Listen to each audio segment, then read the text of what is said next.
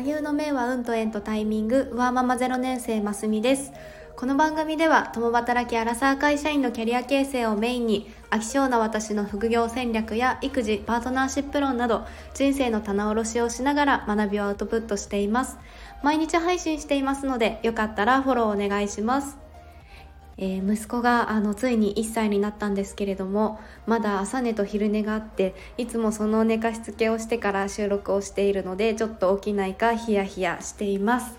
えー、今日は夫の積み木遊びから着想を得た話というテーマです。えー、聞いてくださっている方は、まあ、ビジネスパーソンの方だったり、まあ、ママさんも、多いですかね。で突然なんですけれども子供の頃って、まどういう遊びをしていましたか？積み木遊びとかって好きでしたか？と、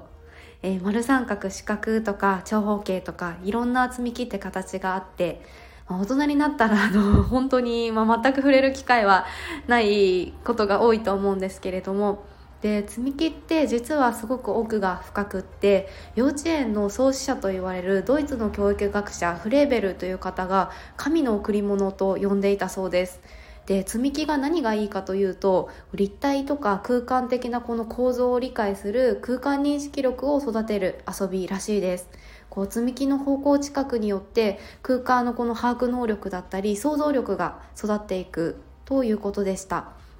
まあこの物と物の距離感とか構造把握が上手になると、まあ、基礎力が身につくんだそうですが、まあ、分かりやすく言うと車の運転とかがこう上手な方ってこの能力が高い気がします。多分あの私はこの能力すごく低くって全然関係ないんですけれど運転免許も持っていません生涯助手席主義ですで話を戻して、まあ、夫の積み木の遊び方を見て気づいたことなんですけれどももうまず私と遊び方が全く異なっていたんですよね。で私はえっとまあ、息子の今遊び相手をしていてちょっと積み木をそろそろあの出してみたりこう積み木を乗せるっていうのもまた難しいので目の前でそれをまずはやってあげるっていうのをしていたんですけれど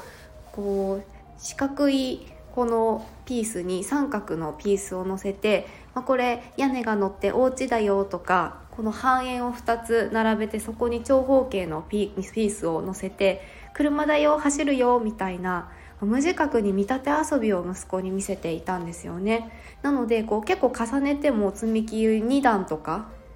3段とかみたいなことを、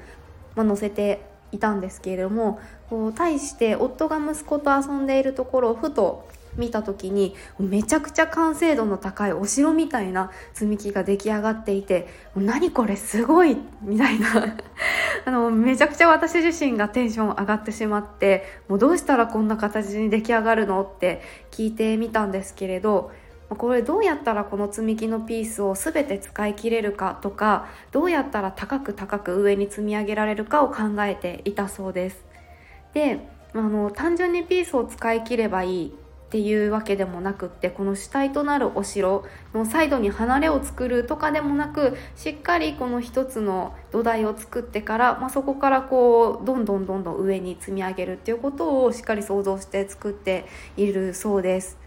でもうこの考えを聞いてあ私にはその発想はなかったとあ積み木ってこんな風に遊べるんだと思いましたしあこんな風に遊んでいいんだってある意味この規制の概念を、ま、壊されたというかこの自分の枠を作ら作らないってあなんかこんなにワクワクするんだなっていう風に思ったんですよね。ちょっとこう雷に打たれたような驚きというかあもうすごくワクワクしました。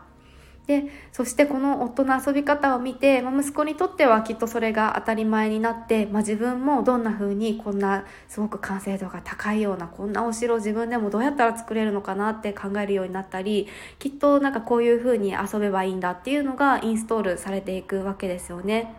あその私がやっていた見立て遊びももちろんこの大事な基礎力を身につけられるものでもあると思うんですけれども、まあ、この大きな想像力だったりそれをかきたてられるこの感覚っていうのを、まあ、ぜひ息子にも味わってもらってなんかいつかまたこんな大きなお城を作ってくれるような姿が見られたらいいなと思います。はい以上今日はこう自分だったらこうするというようなこの当たり前の価値観に対してあこの人すごいみたいなある意味打ちのめされるような経験をしてみたりあ自分ではなくって他人だったらこうするんだみたいな行動から着想を得てちょっと別の視点を取り入れてみることもできますよというお話でした。今日のお話がいいなと思ってくださったりあただただ積み木懐かしいですねと思われた方もいいねボタンやフォローしていただけると嬉しいです。お聴きくださり本当にありがとうございました。それではまた明日の放送でお会いしましょう。